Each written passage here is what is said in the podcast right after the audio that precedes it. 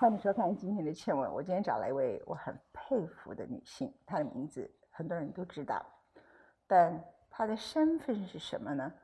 这样多样又迷样的女人太特别了。吴淡如，Hello，Hello，文倩学姐好。嗯，因为我们两个都念一个不是很光彩的戏，叫台大对对法律系，台我已经道歉道很久了。管这个也道歉，那个也道歉，不管哪一边都道歉。啊、哎对不起，我不应该在这里说这样，没关系，我自己说的话我负责。哈、没有没有，你不需要道歉，你指的是某一个领域里头的人。对事实上，呃，从我们的年龄开始，一直到现在，台湾民主化之前之后，台湾司法都没有独立，光这一点就要道歉，对不对？全部道歉，对，因为不是一个人，是集体性。是好回来讲一件事情啊，所以我们的教育是失败的，除了我们两个之外。她太特别了。其实淡如呢，他并不是一个从小在家庭里头有什么样的人，给了他一个特别梦想的世界。那他的父母亲呢，就在小镇里面当老师，当然希望他有一个很安稳的生活。嗯，可是，哎，我很想好你好奇的问你，你看起来啊，嗯比起我啊，嗯，你是一个很实际的人，可是你的人生，嗯，也活得天天马行空，你懂我意思吗？对我是在实际中天马行空，可是早些时候，当我是一个文青出道，我二十一岁就出道嘛。对，其实我那时候是个梦幻美少女，真就的。是那时候很大家很记得你是那个艺文界里头，我是出了名的红唇族青春玉女，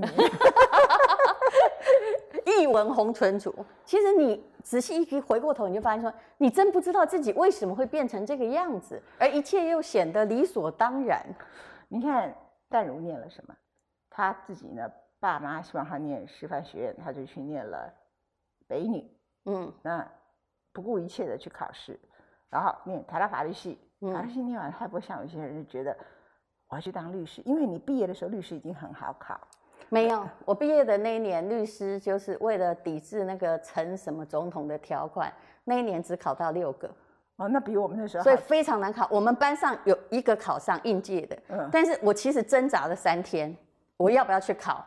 你知道六个我竟然还挣扎、哎，很多人打打消念头。我是因为他只录取六个，我想要去考，因为考上的那一位哦，其实他成绩比我差。你看，我有时候会逞这种无聊的强，然后我就在那里翻来翻去，说我到底要不要去考？可是我后来放弃了，因为我会问自己说，那将来这是我渴望的行业吗？没有，我觉得我走进法院跟走进医院一样想吐。啊，这完全正确。然后后来他就开始自己变成一个畅销作家，然后有一段时间，他称自己叫不畅销，其实你卖的很好。你那时候跟吴若权叫商吴，有。没有没有，你你讲的已经，因为我们活太老了，所以你讲的那段时间是有剪接过的。不是，我二十一岁，嗯是因为我太老了。你在出道的时候，我已经不在台湾了。对，但是所以你看到的时候，可能我已经是畅销作家。我真正当畅销作家那一年是三十岁，我出书那年是二十二岁，中间搞了八年，一刷都只有三千本。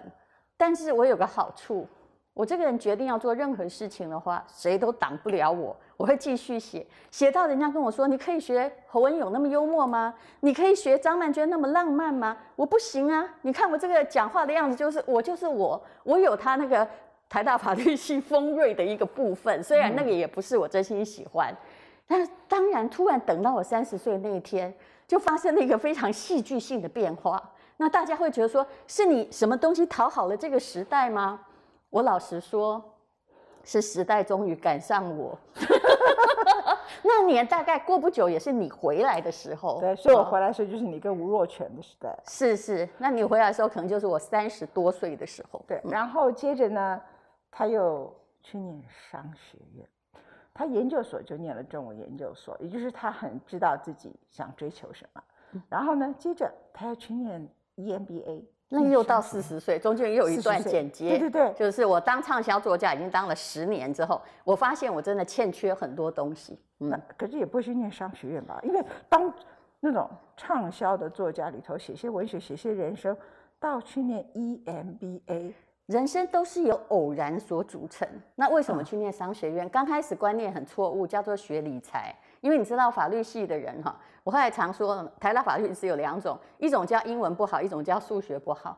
总是有一种不好，不然你就去念商学院，对不对？不会，我两个都很好。其实我也还好，但是但是你就想逃避什么？就我不想去商学院念微积分或念经济学。可是当对不对？可是当你想逃的东西，其实有一天它会反扑给你。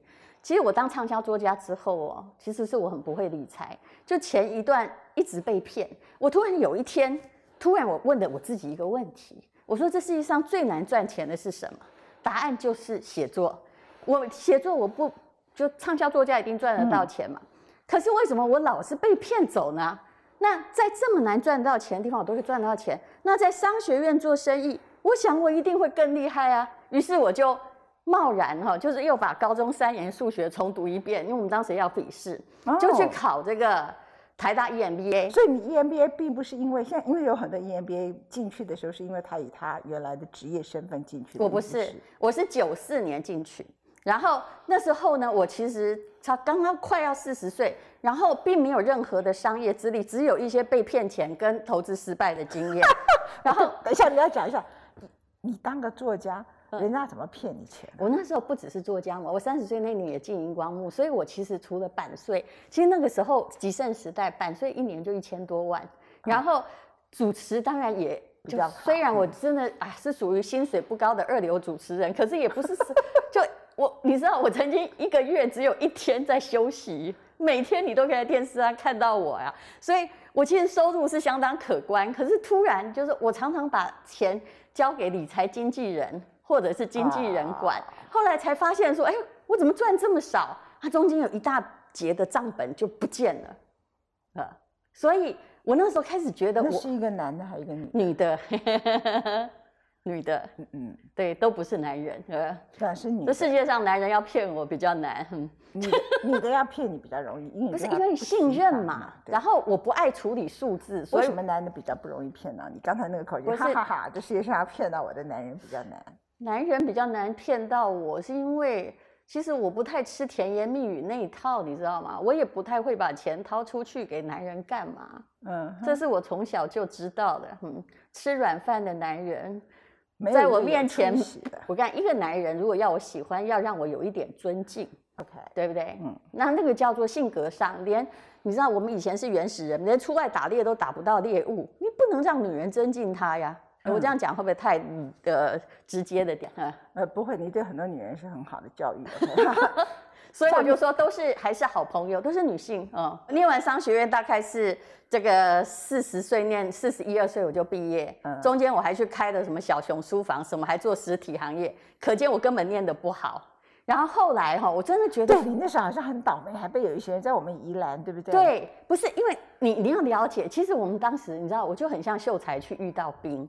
那你不知道说，原来社会是有它的，就是很多东西不是法律，很多是这个，比如说你没付钱，很多地方你没付钱，别人就用别别的方式来告发你，这是很多明星创业会遇到的状况。嗯，然后我其实只是因为我喜欢一个老房子，然后就去搞了那一堆，其实。那个后来也不赚不赔，可是我后来每次回到梅花湖哈，就会有人来跟我讲说：“淡如啊，你眼光很好，这里本来二十八年都废墟啊，你已经把它变成这个样子。”然后我说：“你不要赞美我，这是我人生所有商业投资中最没赚钱的一个，所以 你你要我卖给你。”我常常用这种，这我说的话是真的。可是于是呢，就是因为我觉得我没学好，学好，我在商学院学的，我竟然去弄个实体店。曾经我搞到宜兰大概还有十栋以上民宿哦，现在我全部卖掉了，好，只剩下小熊书房，我还舍不得卖。所以你是又念了，我我是呃民国九十四年念了台大 EMBA，九六年毕业了，啊，然后到了又过了十年，大概是二零一六年，我自己知道这十年我不够，我东西不够，我脑残。所以我想要赶上时代的巨轮。但你为什么会跑去上海念中欧管理？好，那这个中间一定有你认识的人。我本来想考北大，但是我也考上了。其实我很容易考上任何东西，要就是笔试加上面试。我觉得你在我们的观众面前现在已经欠揍。没关系，打我，他们会原谅你，就是你年轻时候被骗。但是对，但亲爱的，我的学历都是真的。这句话在台湾太敏感了。所以也没什么好攻击的，因为我都是真的呀。然后后来我因为生小孩，就是零九年的时候，我考上北大。但是那时候我要是不生小孩，我这辈子应该生不出来，因为年纪已经很大了。嗯，所以我就没有去念，所以一直念之在之，就觉得说，而且再加上互联网哈，还有电商风起云涌，我知道中国正在努力的翻转，所以我当时是二零一六年，我觉得小孩也稍微就健康状况稳定，他是个早产儿，其实不好照顾。我那时候唯一的梦想就是我想要去念一个。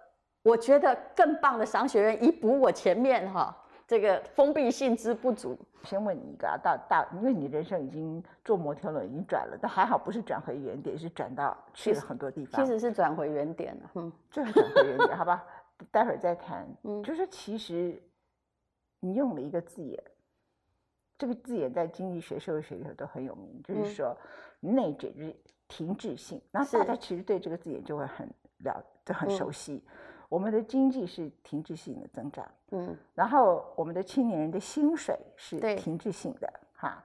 那除了很少数的极少数的产业之外，大多数的人在这个时代都是活在停滞性的状态。其实这种 evolution 其实是就是说，它其实是一种夜郎自大。除了国家也会夜郎自大，大公司也会夜郎自大，一个成功过的个人也会夜郎自大。如果是停滞性的，是的。然后那个夜郎自大就是说，我已经很好了。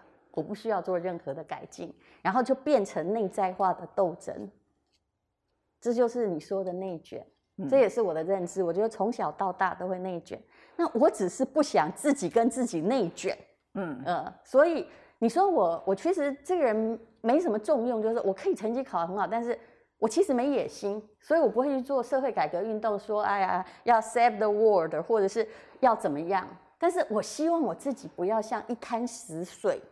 然后，如果那个东西我好想知道，我就去做。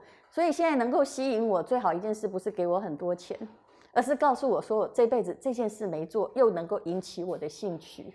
然后你可以在母亲过世之后，嗯，就去新疆戈壁那对那时候跑步，好，然后你自己跑马拉松又干什么的？那你现在开始又跑去一个长沙的。岳麓书院读书，你怎么会去想到去读那个千年书院呢？我觉得你你现在是想要，你想要去当武侠片里头那个，哎哎上山修行的那个山灭绝师太吗？那那个山不够高，但是其实哦，我心里一定一直藏着两个人，嗯，有一个其实还蛮浪漫，那有一个很蛮刚硬的，所以其实也就是说，如果简简单的说，就是一个文艺少女跟一个商人。那个商人还动刀动枪，所以你会发现在各式各样哈这一行里面有各种刀刀剑剑，我不太容易受伤，是因为我自己心里有一个保护盾。那么我还是继续维持我浪漫的想象，去念历史博士就是我浪漫想象。有一天呢，你知道我去长沙本来去干嘛吗？我是去。帮我公司添购房地产，我有办公大楼在那儿。天哪！我直接直接在这里讲，这反正也查不到，因为也是合伙公司。然后那时候我我中欧念完了，我有中欧的同学，那我就在那个鹦鹉洲哈。我有时候做生意时还是有点浪漫，我只要想说，哎呀，鹦鹉洲这个唐诗里面好像有，我就觉得这栋大楼很好。然后在谈生意的时候，他们我跟问他说，你这里有哪里可以去玩？他说有岳麓书院啊，我心里想说，嗯，好像有读过哈，好像跟朱熹有关系啊。对于是我就去看，天哪，那里美极了。那天银杏，银杏正在黄，所有的银杏叶子飘下来，就是你所说的武侠小说场场景。我那天披着一个长围巾走在那里的时候，我心里觉得说，不对，我应该要来这里读书。结果刚好去问，竟然他在招收历史博士班。我本来想要问有没有中文系博士班，人家没有。可是我以前没念过历史，中文跟历史还是不分家，但是还有差别。于是我就想尽各式各样的方法，啊，结果那首先要找有教授愿意收你，对不对？刚好我中欧同学呢，有一天这个这个因缘是很妙的。我在台湾的时候，他说淡如，我那时候说我应该来这里读书，我感觉我上辈子来过，我就讲了这两句话。嗯，然后。差不多过了一两个月之后，我中午就是在旁边那个陪我的，也是商学院同学，他打电话给我说：“淡如，你明天来一趟。”我说：“要干嘛？”他说：“我跟你讲，我终于找到一个教授，不然你这么老的学生没有人要收，你要先找完教授才去考试，不然你考试没有任何意义。博士班是这样。结果我后来就真的找到那个教授收我，而且我有国家奖学金，我都不好讲。我现在我还拿着每个月两千八百块人民币，我才知道说为什么他那么难考，因为他没有给这种五十几岁的呀，他是都是给那种他要栽培学者。那当然他给我同样的，就是我跟他们一起考进去，给我同样的待遇。可是我很幸运，不然我真的念不完。也就是你知道他们一三五，因为你拿奖学金。学校都要点名的，一三五都要在那里。那我孩子怎么办？还好疫情，我说的还好是一个很灰色幽默。我懂你意思，就是也就是说，他使你可以线上教学。对，我就跟他说我不能去啊，我去你们要关我，回来又要关我，去一次关一个月。我说这样，我跟学校谈判说，那你让我线上教学，我绝对不会 delay 一分钟。然后该交的报告，你不喜欢你你你你就直接杀掉我好了。结果我就一年，刚好这一年我少飞了五十二次，就我已经把所有的历史的课修完了。我觉得你啊，去岳麓书书院这个事情，集结了你人生全部的东西。第一个，你有一种直觉跟灵感，这就是你要的。然后你不会把它停留在白日梦，是你就会把它付诸实践。第二，你呢，觉得要上这些课程，你就是不顾一切的去努力。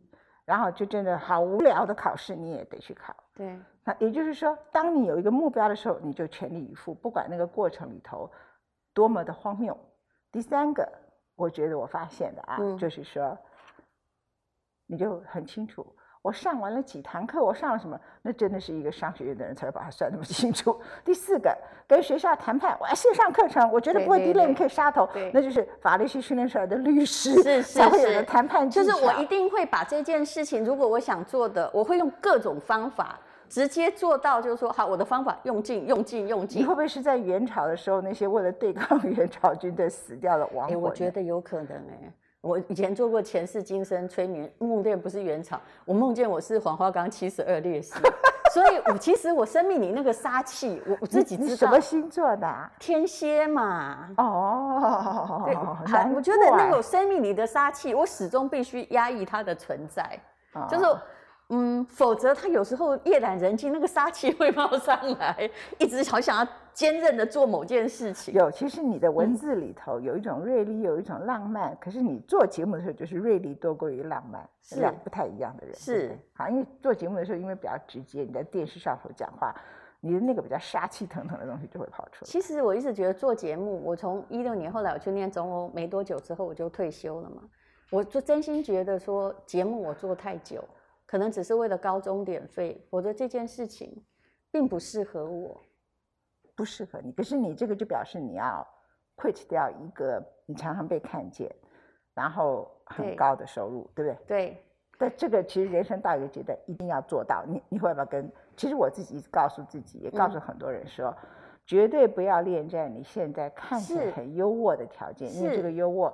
正好是绑住你的鞋子，使你不能跑。是，而且你自己在内卷，心里有各式各样的声音。其实我内卷卷很久了，在在影剧圈里面。然后后来我离开之后，其实我后来发现。其实天空真的非常非常的宽广，我的不习惯大概只有一个礼拜。我后来终于知道，就是说我不要被某个东西绑住，过比较好的生活。还有你做的节目本来就是知性的或国际新闻的，是你比较喜欢。你看我做些什么节目？我做的是那些八卦的，害别人离婚的。你看我讲话敢讲这么直。我自己也有忏悔过，我不要再做那个。事实上，我做的一个比较有意义的节目，就最后那个女人要有钱，那还有意义。至少我告诉人家什么珠宝是假的，你被骗了。我喜欢做一个就对社会真的有贡献的人。我不想，我没有是真的野心要造福全人类，但是我好歹要有一点点贡献。而不是去破坏别人婚姻的人，你知道我后来对那个什么，呃，我做那些八卦节目啊，后来我跟这几位太太哈，就算已经离婚，我都跟他们还很好，我都还跟他们道歉说真的不好意思，因为我我受不了那个形式，因为你知道你的脚本很可能你都看过，可是我们其实是不能难搞，也就是我还有搭档主持人，那么。呃，他给脚本有时候就是大学刚毕业的小孩写的，你知道脚本啊？对，所以啊，我我没有那么自由。其实以前的工作，因为我是一个受雇者，我真的没有那个文倩那么大牌。那我还要有搭档。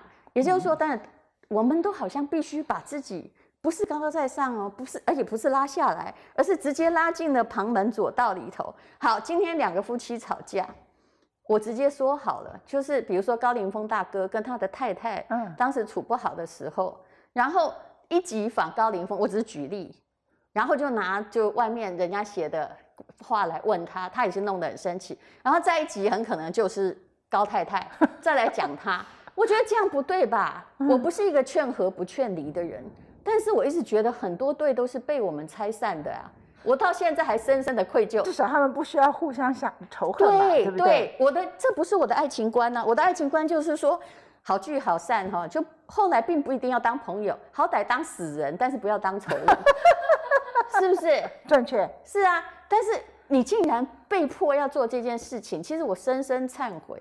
啊嗯，所以啊，其实你呃，其实任何一个工作，哪怕你觉得说，哎，他很有理想，到一个阶段，你只有一生，是我觉得你很棒。就这一点来讲，是我的 idol 哦。好，没有。可是后来我也是因为我自己知道财务自由了，我在用商学院的做法。好，假设你做主持人好了，我直接算了。我每次这样算，大家都觉得说哇，整个脸上就充满了钱的味道。就是现在这个平台也已经转移，你继续做这个主持人，好，一年就赚那一千多万，好不好？十年就赚一亿，我花得到吗？我不需要啊，嗯，我的人生有更好的用处。